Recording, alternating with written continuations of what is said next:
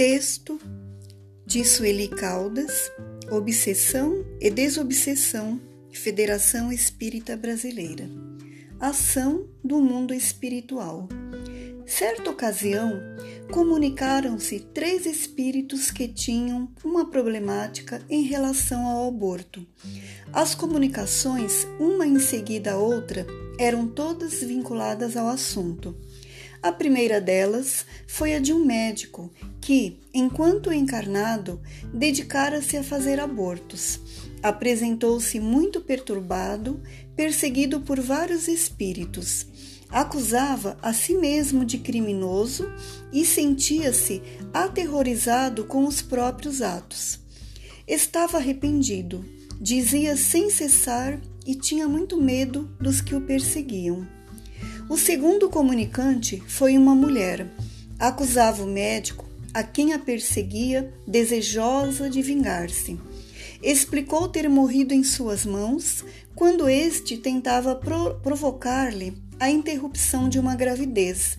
Estava atormentada pelo remorso dessa ação e pelo ódio que nutria pelo médico. Ambos foram esclarecidos e retiraram-se bastante reconfortados. A terceira entidade era também uma mulher.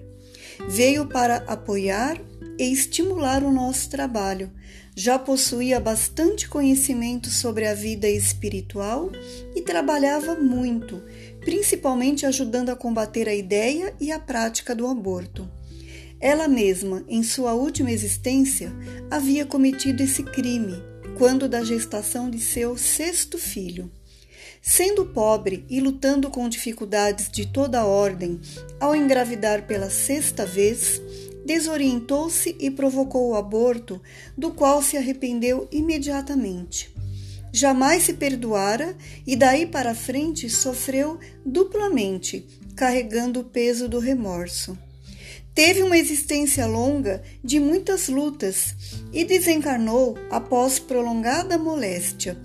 No plano espiritual, encontrou-se com aquele que seria o seu sexto filho e teve um grande abalo ao certificar-se de que era um ente muito querido ao seu coração e queria reencarnar com a finalidade de ajudá-la. Ele a havia perdoado, mas ela, inconformada com o fato, não conseguira até então perdoar a si mesma.